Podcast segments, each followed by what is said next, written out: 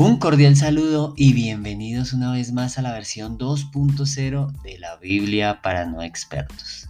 El título de este episodio es La frustración del silencio. Y uno podría decir, ¿cómo así que el silencio puede traer frustración? Si en muchas ocasiones hemos visto en la Biblia que dice que, que cuando guardamos silencio en algunas situaciones es mejor porque es como como decimos coloquialmente, no echarle leña al fuego. Pues sí, es, si bien es cierto que en algunas situaciones es mejor guardar silencio, también es cierto que no siempre debemos guardar silencio. El problema no es guardar silencio, el problema es por cuánto tiempo estás guardando silencio. Si has caído en situaciones en las que de pronto pasan días y tú dices, ah, no, yo no voy a decir nada, yo no sé, eso sí, yo mejor me quedo callado, me quedo callada y que pase lo que tenga que pasar. Así vea lo que vea, así pase lo que esté pasando, aun cuando sabemos que pasan cosas incorrectas y decimos, ah, no, yo voy a guardar silencio. Voy a hacer como si yo no existiera o voy a hacer como si no estuviese pasando nada. Pues bueno, vamos a ver qué dice en esta ocasión el libro de los Salmos en el capítulo 39 del versículo 1 al 4 sobre esa situación. Entonces, más allá de cualquier cosa, lo que debemos reflexionar es hasta dónde y hasta qué punto es bueno guardar silencio. ¿Es bueno guardar silencio? Por supuesto que sí. Hay momentos de ira en los que debemos guardar silencio, en los que es mejor esperar un momentito, esperar a que pase esa situación tan tensa y cuando ya se baje un poquito, cuando se calme un poquito la situación, es bueno hablar del tema. La Biblia también me enseña que, que no se ponga el sol sobre vuestro enojo.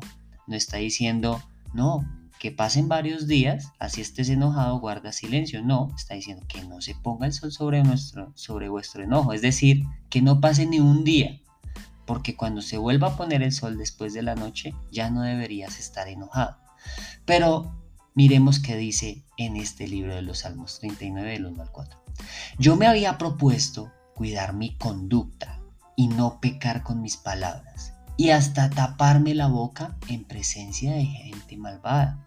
Así que guardé silencio y no dije una sola palabra.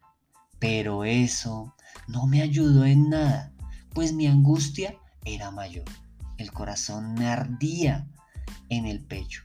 Mientras más pensaba en esto, más frustrado me sentía. Al fin abrí la boca y dije, Dios mío, hazme saber cuál será mi fin y cuánto tiempo me queda de vida. Hazme saber cuán corta es mi vida. Y aquí vemos a David hablando de un momento y una situación en la que él dijo, no, voy a guardar silencio y no voy a decir ni una sola palabra. Y al final él reconoce que eso no le ayudó en nada. Y reconoce que su angustia era mayor y que su corazón ardía cada vez que él pensaba en eso. Y al final, el producto de esa actitud fue sentirse frustrado. Entonces, si te ha pasado en algunos momentos que por guardar silencio y comerte esas palabras, no te estoy incitando a que en momentos de ira y de contienda tú tengas que entrar en esa contienda y como decimos coloquialmente en Colombia, echarle leña al fuego. No, no, no. Lo que te estoy diciendo es que Tal vez en esos momentos sea bueno guardar silencio. El problema es cuando guardas silencio por mucho tiempo. El problema es cuando hay situaciones en las que guardar silencio no es la mejor opción. Imagínense por un momento en el que Jesús cuando estaba hablando con la mujer que tenía muchos esposos y que estaba teniendo pasando varias circunstancias, hubiese dicho Jesús, ah, no, yo no sé, allá usted, yo, ¿sabe, ¿sabe qué? Ni le voy a decir nada a esta mujer, que es una pecadora y que lleva como cinco esposos y con el que está viviendo no es el último esposo.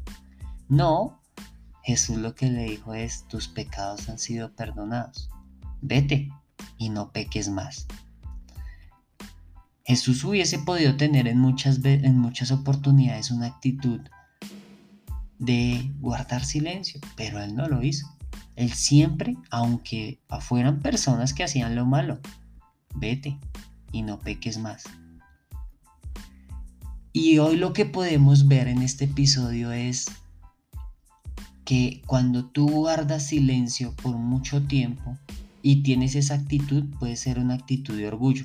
No, que, que él me hable, yo no le voy a hablar. La que, el que falló fue él, la que falló fue ella.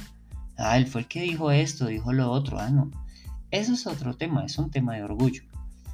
Pero la invitación en este episodio es a que tú puedas analizar en qué situaciones debes guardar silencio y en qué situaciones guardar silencio de una manera prolongada te puede generar frustración. Así que si quieres dejar de sentir esa frustración, quieres dejar de sentir esa angustia que arde en tu corazón porque quieres decir algo y te sientes cohibido, cohibida o limitado de no decirlo, pues es momento de hablar de una manera amorosa, porque el punto no es hablar por hablar, es hablar como lo hacía Jesús, vete, mujer, vete y no peques más, tus pecados han sido perdonados. Que tú puedas decirle a esa persona con la que tú has decidido guardar silencio por orgullo, perdonarla. Oye, ven, hablemos, solucionemos este conflicto, solucionemos estas diferencias. Entonces puede ser un momento especial para que tengas tiempo de reconciliación y dejar de guardar silencio y dejar de sentir esa angustia que arde en tu corazón, que hace que tu corazón arda en el pecho y que te sientas frustrado o frustrado. Así que en este episodio yo declaro que Dios te da sabiduría para saber cuándo callar y cuándo hablar con amor, con autoridad y con fe. Nos vemos en el siguiente episodio y no olvides calificar este episodio con 5 estrellas. Lo puedes hacer bajo la imagen con la foto en donde hay tres punticos y justo enseguida la campanita de los ajustes. Ahí le puedes dar calificar este programa y también puedes compartirlo con más personas. Si sientes que hay alguien con el que hayas guardado silencio, también puedes compartirle este episodio para que dejen de guardar silencio y dejemos el silencio del orgullo, producto del orgullo del lado. Nos vemos en el siguiente episodio. Hasta la próxima.